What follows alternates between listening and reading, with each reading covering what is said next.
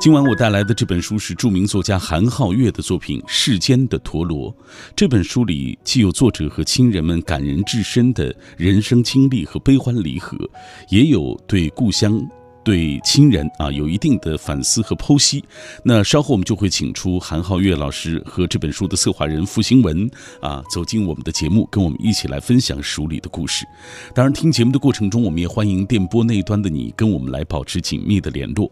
其实，我们对于故乡的情感是很复杂的。一方面，故乡给予我们温暖与亲近，是我们血脉的发源地；而另一方面，因为它的贫瘠和局限，我们又不得不逃离。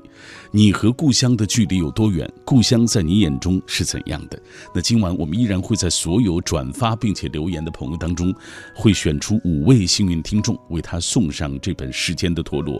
两种方式可以找到小马：首先，微信中你可以搜索“小马读书”这几个字的拼音；微博参与的方式，新浪微博中搜索“品味书香”。或者是小马 DJ 在我的直播帖之下给我留言。如果各位错过了收听这期节目也没关系，可以下载中国广播 app，在这个 app 上有我们品味书香的往期回放。好，稍后我们就开始今晚的这一段阅读旅程。我爱白纸千字的城堡，它装得下整个宇宙的情愁悲苦。仗剑奔走的少年。沉默如水的思想者，不着边际的幻想，永远热泪盈眶的感动。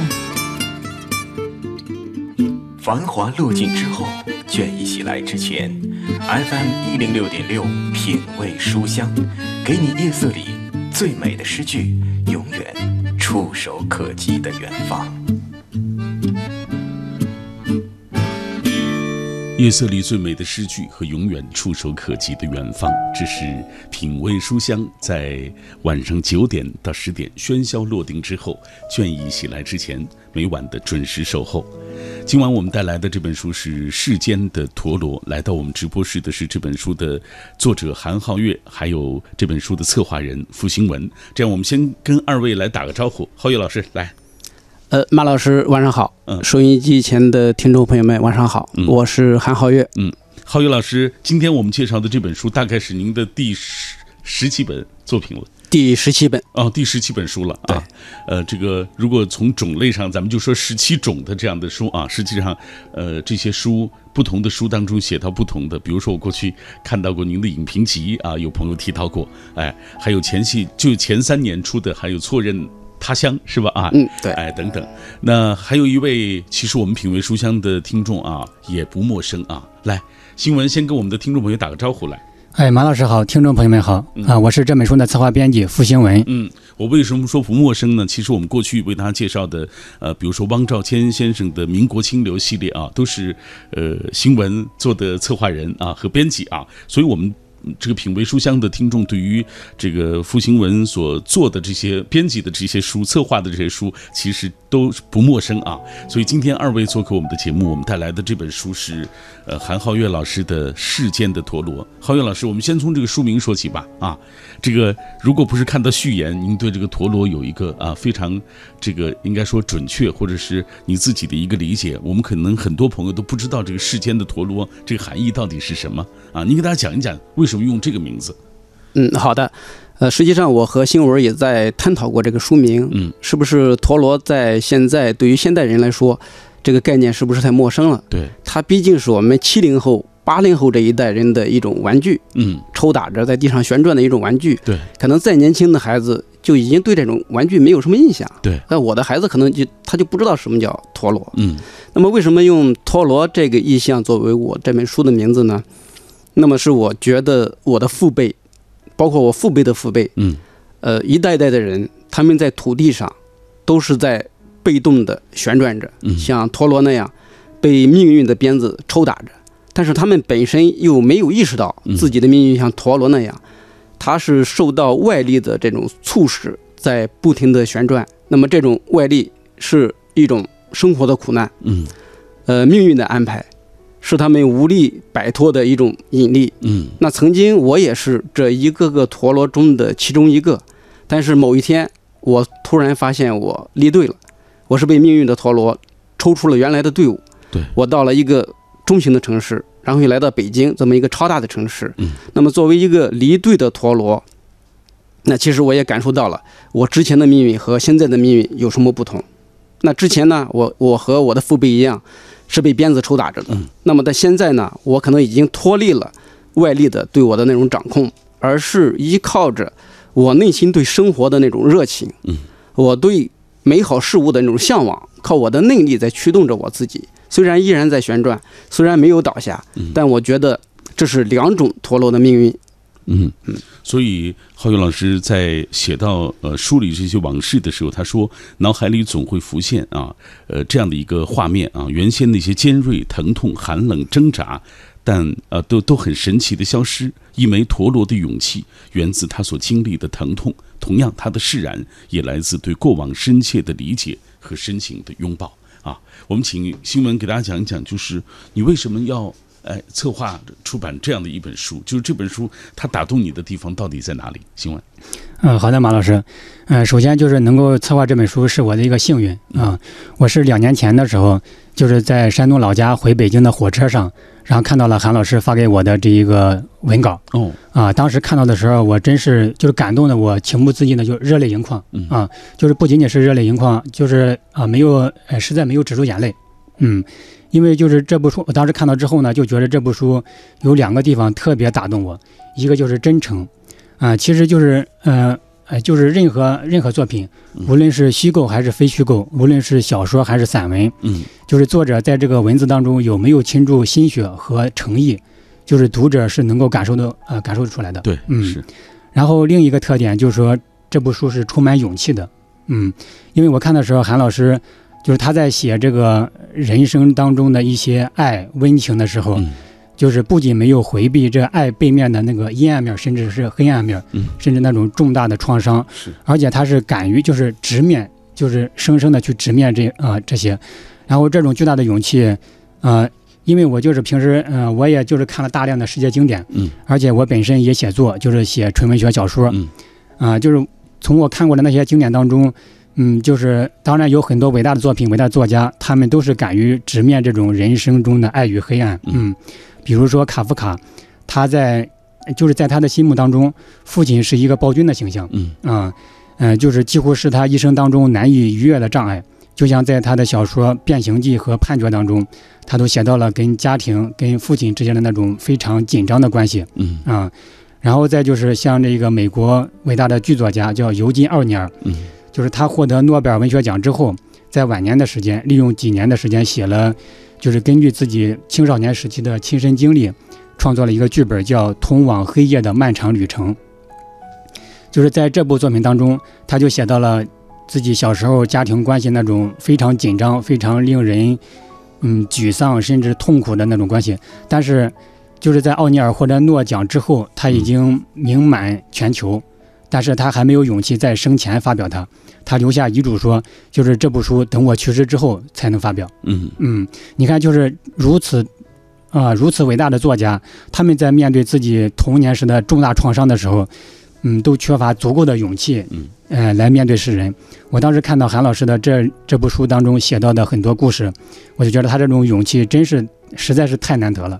嗯，主要是这两个特点，一个是真诚，嗯，一个是充满勇气。没错，我在读这本书的时候，呃，我在看呃韩老师的文字的过程当中，我感受到，就是当他把一个平静的一个表面给你撕裂开来的时候，你看到的是生活最疼痛的那个内里的东西啊，这个是特别让人感感受深刻的。这样，我们接下来通过一个短片来了解我们今晚介绍的韩浩月的作品《世间的陀螺》。世间的陀螺写给亲人、故乡和远去的旧时光，是著名作家韩浩月的呕心沥血之作。从故乡的逃离者、批判者到回归者，以至真至诚直面一生所爱，深沉追忆时间深处的山河故人。文字简洁有力，情感隐忍克制，于无声的文字下面隐藏着巨大的情感力量。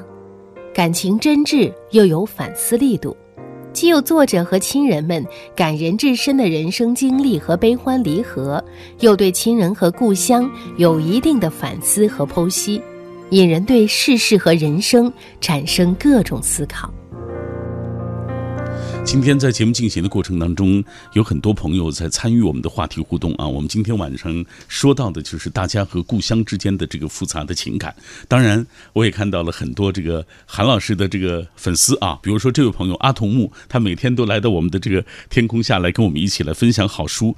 他提到了这样一点，他说：“我感觉韩浩源老师的乡愁啊特别浓，因为我过去读过他的《错认他乡》，啊，今天又在呃这个品味书香节目当中听到了世间的陀螺啊，他说同样的乡愁，呃，韩老师的乡愁不仅有大开大合的故事和人物，更有感人至深的情怀和思考。呃，除了乡愁系列，他还读过韩老师的《男人道》啊，这个呃，包括这个《色男人》啊，我都没读过啊，哎，这是男人系列作品啊。他说非常遗憾的是，我虽然已经买了，但还没有来得及阅读的是《I Fool You》写给大话时代的告别书啊。这个我也没有读到过，你说，哎，呃，这个他说我打算忙完北京电影节啊，立刻来读这本书啊。他说我还知道韩老师不仅是作家，还是影评人，他就想问一个关于影评方面的、关于电影方面的一个问题。他说您的北影节的计划是怎么样的？您最期待的是哪一部展映的电影啊？这也同时引出了韩老师的多重身份啊，给大家讲一讲，呃，您的这个北影节的计划是什么？呃，很抱歉，北影节我一直没有参与。嗯，呃，当然，呃，北影节是北京影迷的一个盛大的节日，嗯会有很多的展映的影片。呃，那我参与比较多的是上海电影节，对，呃，嗯基本上每年都去。是，上海电影节电影频道有一个每年的电影评选，嗯呃，我是其中的媒体评委之一。嗯，那我觉得电影是我生活当中非常重要的一个组成部分。对，呃，每天晚上十点钟以后是我看电影的一个时间。哦，对，包括现在还坚持吗？依然在坚持啊呃，可能一年下来要看大概三四百部吧。我觉得这个看电影会让一个人在别人的故事当中经历自己的人生。嗯呃，那么看电影的副产品就是影评。嗯，那如果看完一部电影不写一篇影评的话，那你的观赏是不完整的。嗯那么也只有影评撰写出来之后，通过发表，通过和读者的互动，嗯。一部电影它才真正体现出来它的价值。嗯，那导演在拍完一部电影之后，他到院线上，导演、创作群体也更希望听到观众的声音，嗯。因为只有观众的不断的补充和评价，才让一部电影从娱乐产品变成了一个社会产品，嗯，它才会让更多的人通过电影来凝结共识、嗯。共识。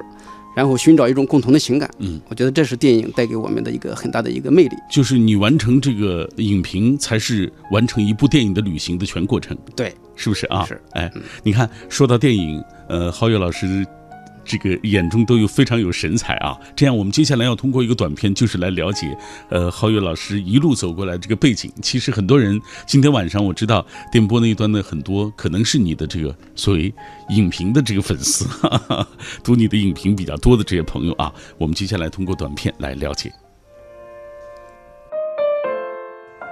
作者韩浩月，一九七零年代出生，山东郯城人，知名时评人、专栏作家、影评人，在《新京报》《南方都市报》《中国青年报》《中国新闻周刊》《新华每日电讯》《财新周刊》等媒体发表大量评论随笔，出版有随笔集《错认他乡》《爱如病毒喜欢潜伏》影评集《一个人的电影院》散文集《午睡主义者》。一个人的森林，男性话题作品集《男人道》《男人道二》等十六种，第一二届优质华语电影大奖、上海国际电影节电影频道传媒大奖、金扫帚奖、华鼎奖等影视奖项评委，威斯塔看天下政商智库高级观察员。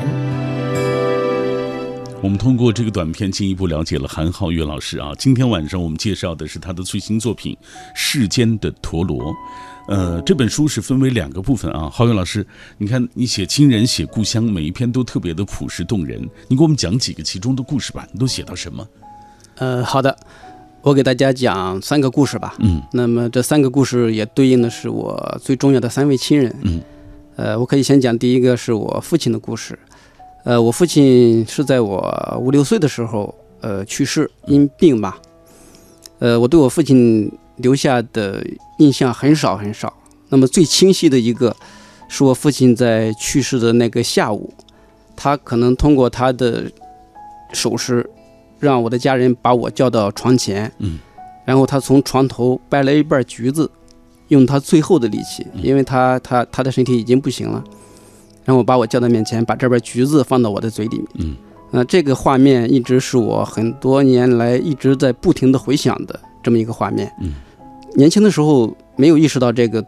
他的这个动作对我来说有多么的意义重大，嗯，那么只不过觉得一个父亲想用他的这个动作来表达他的爱意，嗯，那其实在我不断的成长过程当中，我为这一个动作赋予了很多的含义，我觉得那是父亲对我的一个嘱托，嗯，就是那个冰凉的、有点苦涩的那个味道，你一直到现在都记得。对，后来我在我的书中把它形容为父亲留给我的一笔巨大的遗产，嗯。好像这笔遗产要比远远比财富，比其他的对我来说要更重要。可能在我艰难的日子、困难的日子，或者说快要撑不下去的时候，我想起父亲给我留的这半橘子，身上就会感觉到充满力量。嗯，对，这是我父亲对我的一个最大的一个支精神世界的一个支撑吧。嗯，对，这是我父亲的故事。当然，关于我父亲更多的故事，还是来自于别人的讲述。对我曾经。为了在我脑海中勾勒出我父亲完整的形象，去问过我的几个叔叔。当然，我每个叔叔都从不同的角度讲述了我父亲的故事。那么最后给我留下的一个印象是，我父亲是一个智慧的，嗯，呃，有能力的，然后温柔的，嗯，这么一个农民。他是一个农民的身份，嗯，但是同时他体现出来一种知识分子的那种追求。呃，虽然他没有更多的教育过我，但是我通过对他脚步的这种追随，也通过对他的这种模仿，我觉得我还是继承了身父亲身上一种难得的一个品质吧。嗯。那么第二个故事是我四叔的个故事。那么我四叔也是我家族当中一个显得很另类的人。嗯。我出生在一个农民家庭，呃，种地，然后做各种辛苦的职业。嗯。呃，我四叔也是一样。但是在我四叔的身上，他有一种被我形容为诗人的这么一种一种气质。嗯，呃，他身上有诗人的元素，他的言行嗯也像诗人一样的表达。我记得他在我很小的时候，我上初二的时候，大概他在和我聊天的时候，他对我说了一句话，他说：“皓月，你知道吗？为了我们整个家族能过上好日子，我愿意牺牲掉我的生命。”嗯，呃，当时我是很难去理解这句话。但是当时这句话就像一道闪电一样，他把我脑在我脑海中像劈了一道闪电一样，深深的烙在我的记忆里边，嗯，也对我带来了一种近似于刺伤的这种感觉。嗯，那么在此后的很多年，我一直按照我四叔说的这句话来学习它，模仿它，愿意为我的整个的大家庭来奉献我自己。嗯，那么当然到最后，这种也是一种不可承受之累。呃，我很惭愧的是，可能在我年近四十的时候，已经逐渐的放弃了这种责任感。但我觉得我四叔教育我的这些品质，曾经帮助我成长过，也曾经帮助我度过了很多让我觉得难熬的日子。嗯，从某种意义上来说，这个男性角色对于你的这个塑造是很重要的，是吧？嗯。那么除了我的父亲和我的四叔对我影响非常大的，还有我的六叔。嗯。因为我六叔只比我大四岁。年龄非常的相近，呃，我的少年时代是和他一起度过的，我们住在一起，我们一起做生意，做杀猪的生意，嗯，对我们这个相处的非常好。那有一次他喝醉酒之后跟我开玩笑，说：“哎，我们俩好的像弟兄们一样。”嗯，我我当时就说：“你不能这么说，你是我的亲叔叔，怎么可以这么说呢？”但恰恰你从那种少年感情来说，确确实实有这种比较平等的这种身份。嗯，那因为我六叔对我的影响太大了。那我要摆脱故乡，我要离开故乡的话，那首先我要摆脱他对我的影响。嗯，呃，我摆脱的一个方式是去做一切和他相反的事情。嗯，比如说我和我柳叔一起做杀猪的生意，身上经常搞得很臭。嗯，那他不管，他可能在忙完之后倒头就睡了。那我一定是要到我们家的简陋的洗浴的水池里面，嗯，然后用香皂把自己洗得干干净净，直到把臭味洗得一点都没有。嗯，然后散发着香味儿，然后到县城的大街上，然后去逛街呀，去去和朋友聚会。嗯，比如我是我我六叔在穿衣服上不怎么讲究，那我一定是要穿白衬衣，一定是白衬衣，因为我觉得如果不是白衬衣的话，就显示不出来我和他的那种区别。嗯那我六叔的性格又比较暴躁，嗯，那我就刻意的来磨练我的性格，我我我在力争让我变得性格温温顺起来，嗯温柔起来。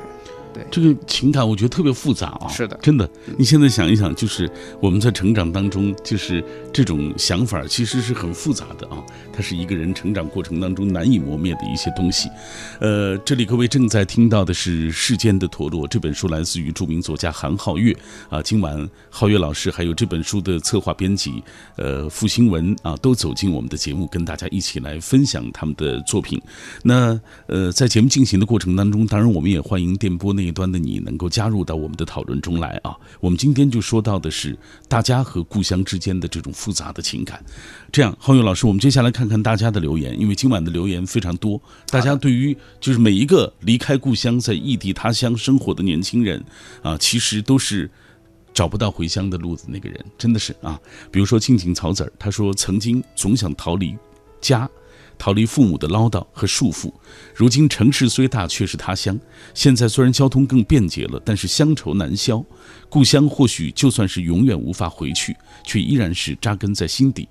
称为故乡的那个地方，每一次回去，儿时熟悉的老房子，疼爱我的外公啊，这些都已经不在了。父母也在悄悄的老去，就觉得离家近一点多好，可以多陪伴父母。但是你真正的身处在故乡的时候，你又发现，好像这里又缺少了异乡带给你的一些东西啊。这就是这种矛盾的所在，是不是啊？我是纳斯加，说故乡乌鲁木齐市，这是离海盐海洋最远的一座城。十八岁之前，我一直生活在这里。呃，温带大陆性气候，冬夏长，春秋短。最爱的家人和朋友依然生活在那儿。故乡的不好，只能自己说。换了别人说一句不好，立马起急。谁让我就是一个新疆丫头啊？这是我们新疆话啊，新疆丫头子啊。还有小溪看世界，他说想到故乡就想到妈妈的味道。为了大大的梦想，努力的在异乡打拼，一直支撑着啊，不掉一滴眼泪，就是想有一天能够接爸妈到身边，让故乡成为回忆啊。下面这位童话的四季，他说我离故乡九百公里，刚工作的时候非常想家，年年春节抢票回家，有时候就是站票十五个小时，下车的时候还能拉着行李箱飞奔出站台，扑向等待已久的家人。故乡的风景，故乡的人情，都牵动我的心。后来北漂的我，通过努力在北京买了房，也强烈要求父母时不时的搬来小住，这样回去渐渐少了。但是故乡仍然在我的梦里，真好啊！你看这就是我们和故乡之间的那种浓浓的亲情。那马上要进入广告时段了啊，我们先再来分享一个关于这部小说的呃这部作品的一个短片，稍后再回来。一代漂泊者的复杂乡愁、亲情困境与命运际遇，著名作家韩浩月呕心沥血之作，为亲人与故乡立传，以至真至诚直面一生所爱，深沉追忆时间深处的山河故人。世间的陀螺中，作者韩浩月用理性的审视克制汹涌的情感，将激烈的冲突消解于微笑与拥抱。以最真实的笔触、最朴素的情感，为亲人与故乡立传，讲述一代漂泊者的复杂乡愁、亲情困境、人生际遇，以及一代人的命运与悲欢离合。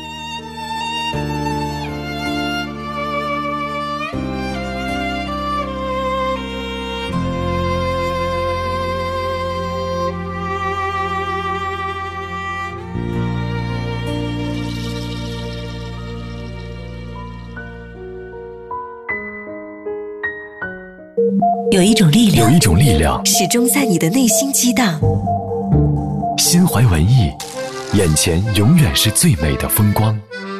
FM 一零六点六，中央人民广播电台文艺之声。生活里的文艺，文艺里的生活。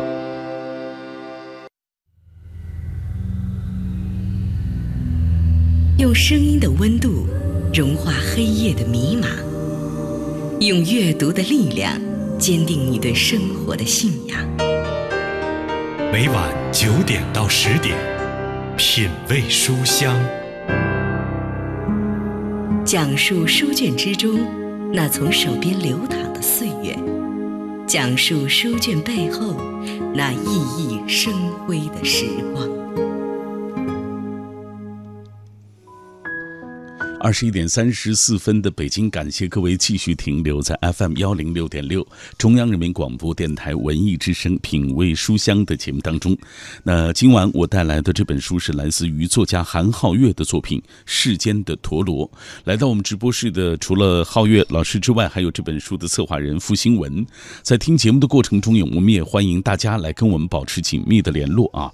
呃，那我们今晚也请大家来分享你和故乡之间的这种情感。啊，你和故乡的距离有多远？故乡在你眼中，呃，如今是怎样的一种状态？那今晚我们依然会在所有转发并留言的朋友当中，会选出幸运听众，为他啊送上啊今晚这本书啊《世间的陀螺》。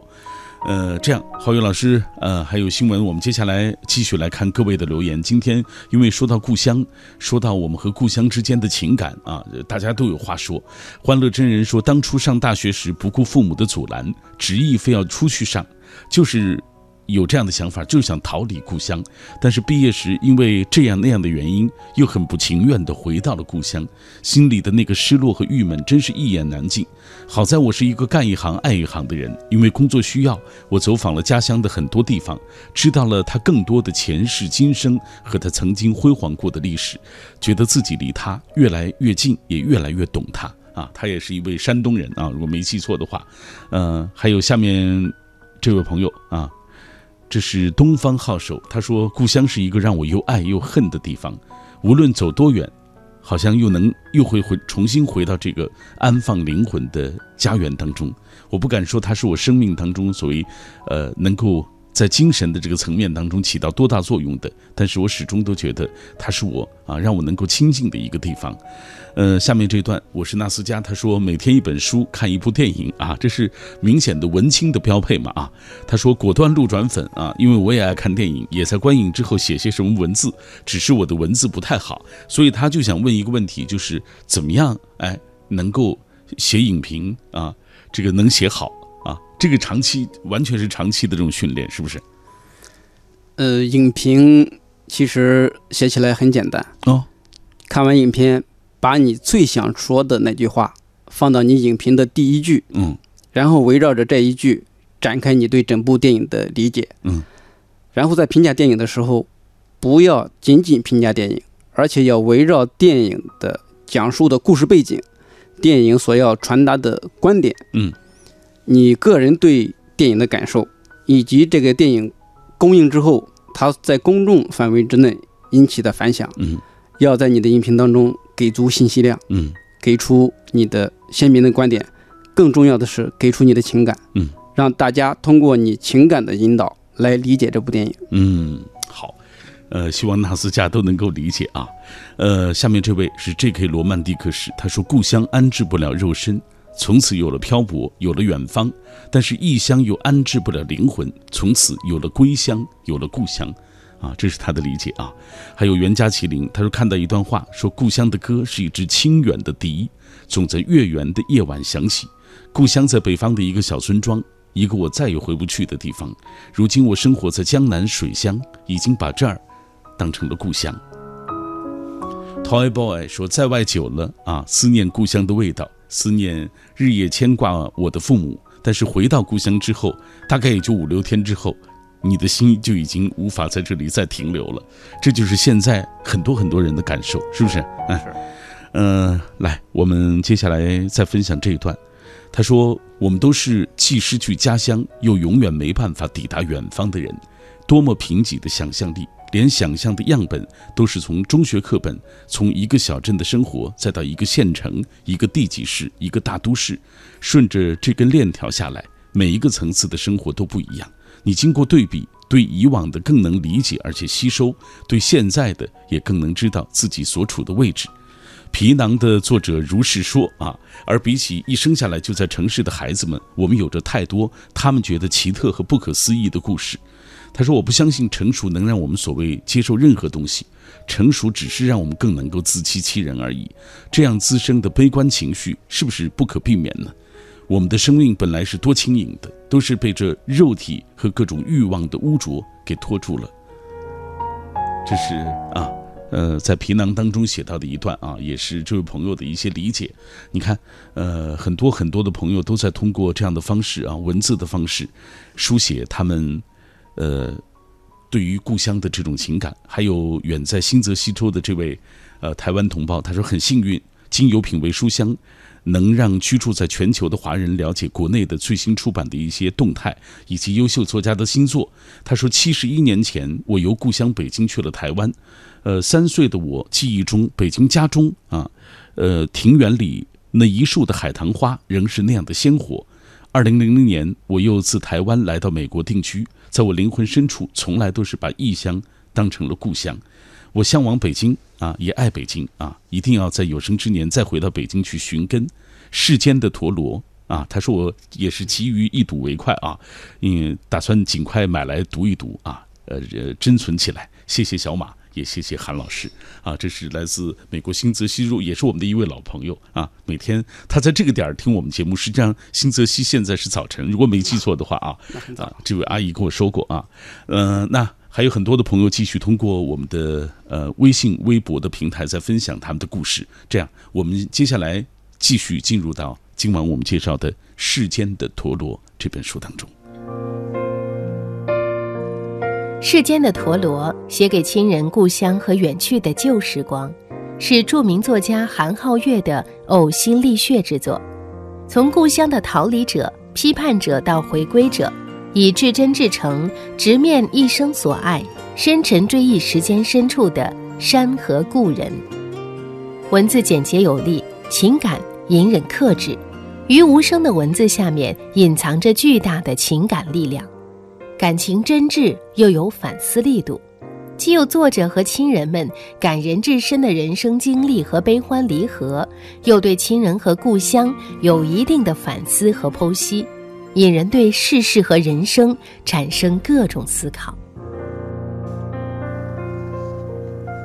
世间的陀螺推出之后啊，获得了很多呃，包括作家啊，包括媒体人，包括很多的文化名人的这个推荐啊。大家在读了这本书之后，呃，都有对故乡的这种浓烈的一种情感啊，呃，或者是对这本书的一个认同。那著名媒体人、文化评论人潘采夫说：“世间的陀螺是勇者书写的故乡生死书。”读完《世间的陀螺》，他被震撼的无可呃无无可言说，仿佛已经根本不认识皓月了。他说：“皓月是一个人的进军，一个人的征程，英雄史诗般的生命历程。”哎，我想知道新闻，你对这个话怎么理解啊？对潘老师的这个这个评价？啊，对，就是潘老师他这句话，就是在这个新书发布会的时候他讲过，嗯啊，因为当时他说他跟皓月大哥他们已经是十几年的好朋友了啊，但是之前的时候皓月从来没有对他讲过自己的亲身经历。嗯嗯呃，所以他看了这个书之后，确实是感到非常震撼。当然，就是我作为一个编辑，作为一个读者，嗯，我看的时候也啊也是感到呃非常的震撼。嗯，就是嗯呃就是刚才的时候，韩老师他说的，他是五六岁的时候父亲就去世了，嗯，然后在不到一年的时间，母亲就改嫁了啊，因为母亲是带着三个孩子，对，嗯，皓月大哥他是老大，嗯啊，然后再就是母亲她是。呃，带着三个孩子艰难的生活在一个大家族里面，而且大家族关系比较复杂，对，嗯，可能有一些就是让生活变得更加艰难的一些地方，嗯，所以母亲也是也是身不由己，嗯，改嫁，对，嗯，但是呢，在此后的七八年时间，就是少年皓月和母亲因为种种原因吧，有七八年的时间音讯皆无，嗯，结果就是这个灾难性的事件导致母子之间。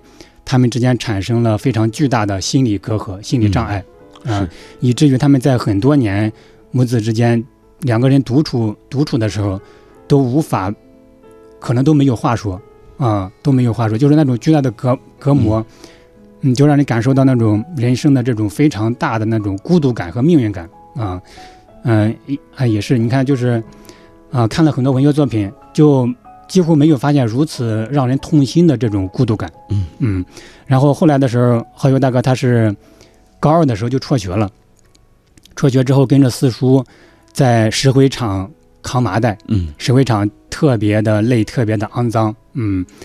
嗯，干了半年之后，他就累到吐血了，然后四叔就坚决不让他干了，嗯。嗯，然后再后来的时候，他跟着六叔买猪杀猪啊，但是呢，他不想，他其实他不想做这样的生活，啊，就是有一个例子，就是有一次他跟四他跟六叔他们从乡下买猪回来，在半路上，嗯，六叔到，嗯，就是就是他们偷瓜吃，嗯。偷瓜吃，就是浩宇大哥他在书中写到，他说一开始觉着还是挺幸福的，哎，吃着瓜挺甜的，嗯。但是吃着吃着就感觉悲从心中来，他觉着，然后他就跟六叔说，他不想过这样的生活了，嗯。他不想偷个人的瓜吃，嗯，然后嗯。其实，呃，再就是浩宇大哥，嗯他跟这个六叔，嗯、呃，就是就是无形之中染上了一些社会的习气，嗯。喝酒啊、打架，就是当然有时候就是出于对朋友的义气，然后像那个社会上的小痞子嗯单挑什么的，嗯，但是呢，他其实不想，他不希望自己身上有那些粗劣的东西，嗯。他其实更希望呢，就是看书、看杂志、写诗，嗯。嗯，其实在这个时候，就是皓月他的这个人生方向已经像一枚陀螺一样，在命运的这个抽打之下，已经按照一个方向旋转起来了。嗯。但是在这个时候，就是皓月大哥他就是努力了，扭转了自己的人生方向。嗯我在读这本书的时候，这些点其实时时都能够触动我，因为我也曾经，呃，做汽车修理工啊，和我的工友们生活在呃这个荒芜的戈壁滩上，大家每天也喝酒打牌，在这个收工之余啊，但是我觉得终究有一些东西会牵引着你朝向另外一个不同的方向去行走，是吧？接下来我也给大家读一段啊，就是刚才浩宇老师讲的第一个故事，就是他的父亲啊，对父亲唯一的记忆是什么？就是那瓣橘子啊。我们通过下面啊这一段，我们来了解这篇。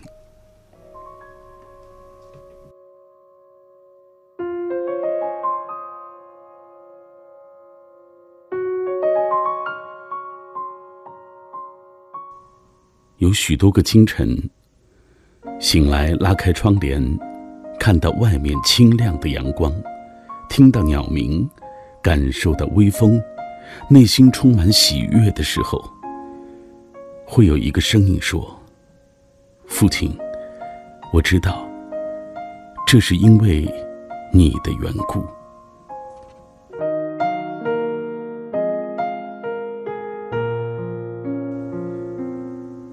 父亲大约去世于一九八零年的某一个季节，那个季节可能是春天。不要怪我说的如此含糊，因为父亲的离世，导致我童年与数字有关的一切均发生了紊乱。父亲的去世纪念日，我具体的生日，父母结婚的日子，青少年时期由于忌讳谈论这些话题。没有去确认与父亲相关的一些年份数字。父亲去世那年，我大约五岁，也可能是六岁。父亲自然是陪伴过一段时日的，于是我也曾有错觉，父亲曾像别人的爸爸那样，把我举过肩头，带我走街串巷，从口袋里掏出卷曲的旧钞票，给我买糖葫芦。但随着时间的推移，那些曾被我写出来的与父亲有关的记忆，逐渐被证实，只不过是青少年时期臆想的延续。比如，父亲从田里回来，带回一兜甜甜的荸荠。傍晚的时候，我们一家三口在屋檐下吃饭，收音机里播放着评书。现在想来，这些画面不过是为了证实父亲曾在我生活里真实出现过，而我是把别处得来的画面进行了嫁接。事实上，对父亲唯一清晰的记忆，来自他去世前数天的一个昏黄的下午。父亲的脸色苍白，他在久久失去意识后偶尔清醒，无比艰难地要求我到他身边。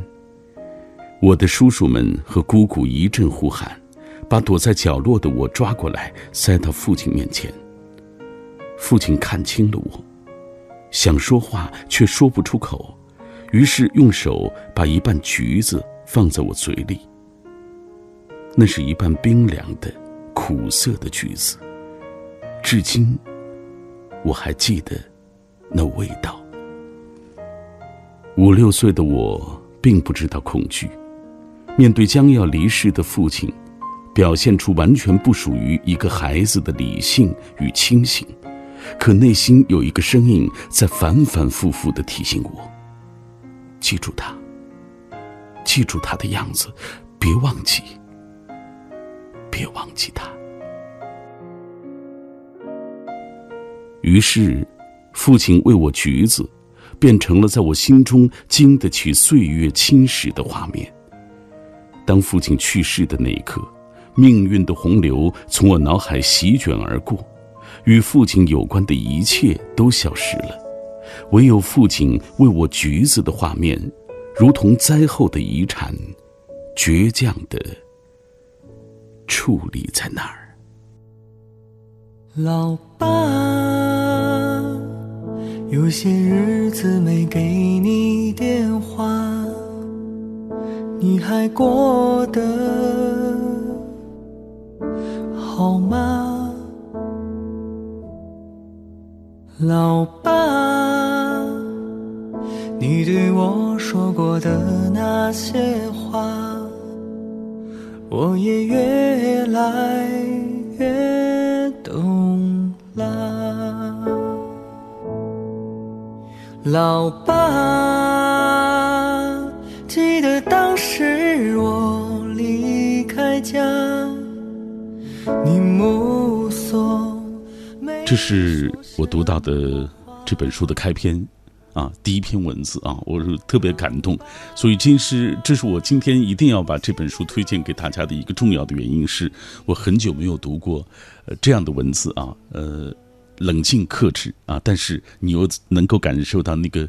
生活的那个内里的层面带给你的那种触动啊，呃，这样在阅读这本书的过程当中，我其实真的，因为我我之所以感动，我也是有很多共鸣的地方啊，比如说父亲去世，家庭陷入困境，母亲的无奈选择，还有贫穷笼罩着一家人的生活等等啊。从某种意义上，这是很多在农村或小镇。出生的七零年代的人的记忆啊，这也造成了很多人后来不得不逃离故乡，然后错认他乡，从逃离到批判到回归啊，这个后面其实是一个，这个背后其实是一个非常复杂的这个情感的过程啊。嗯，郝宇老师，你给我们讲一讲这个复杂的情感过程吧。嗯嗯，好的。呃，确实，我心目中的乡村。和大家记忆中的和文学作品中描写过的乡村确实有不一样的地方。嗯，那起码起码在我童年的印象当中，乡村是是阴暗的、灰暗的，是大多数时间都在下雨。嗯，道路很多时候都是泥泥泞的。对，村里经常发生各种暴力事件，然后这种家庭关系关系的冲突，嗯，也是频发。那对于一个孩子来说，每一件事情都是灾难性的。是。那当这种灾难性的成长环境降临到一个孩子身上的时候，那肯定他是承受不了的。对，呃，那当我从乡村到县城的时候，第一次见到县城的高楼大厦、宽阔的马路，嗯，那么作为一个少年的那种虚荣心瞬间被击垮了。就说外面的世界怎么可可能是这样？怎么和我出生的地方有这么大的一个差别？那么在县城生活一段时间之后。经历了养家糊口、呃求职就业的这一番经历之后，嗯，又觉得这片地方已经没有自己可以生存的空间了，那么就想离开。其实所谓的逃离，我后来也反思过，究竟可不可以叫逃离？其实我走的时候，我离开我我我我青少年时期这个成长的县城的时候，其实是非常舍不得走的。嗯，呃，我记得离开的时候，我整个人趴在我们家院子里面。痛哭流涕，嗯，呃，这个鼻孔间那个尘土的气息，现在依然能想起来。那其实是非常留恋的，嗯，那只不过是出于一种无奈，你必须要离开那个地方才能生存下去，嗯，呃，所谓的逃离，可能是为了给自己找到一个合理的解释，就是说那个地方生存不下去，我要逃走。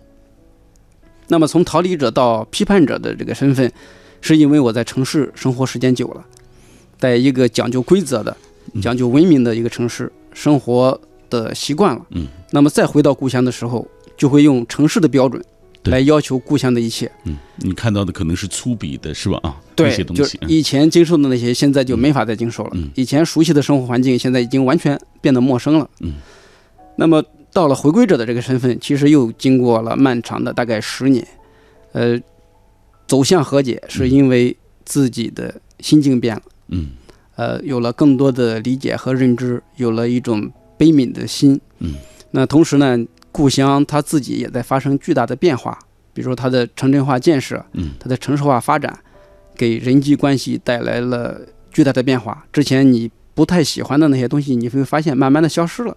你会发现小县城和一线城市、二线城市，它在慢慢的遵循同一个规则，在生存和发展，那就为每个人回到故乡提供了一个契机。嗯，我觉得有位网友对我的这种几个身份的变化有一句话特别经典，他总结的，他说：“你曾经在故乡连根拔走，嗯，而现在你又想贪婪的把故乡占为己有。”我觉得这一句话很经典的说出每一个离开故乡的人他那种复杂的心情。嗯，好。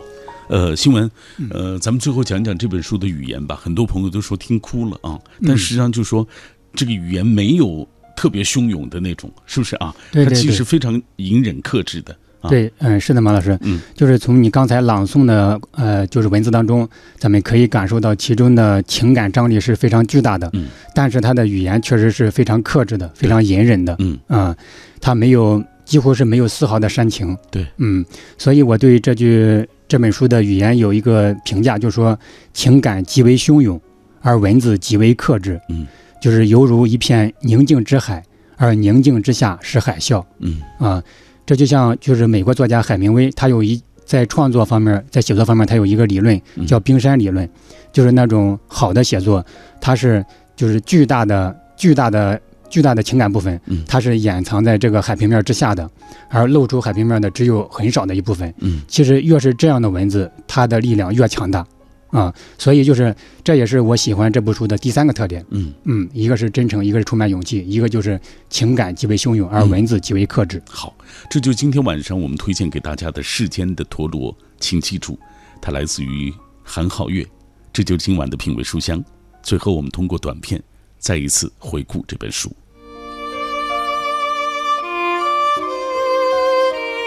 一代漂泊者的复杂乡愁。亲情困境与命运际遇，著名作家韩浩月呕心沥血之作，为亲人与故乡立传，以至真至诚直面一生所爱，深沉追忆时间深处的山河故人。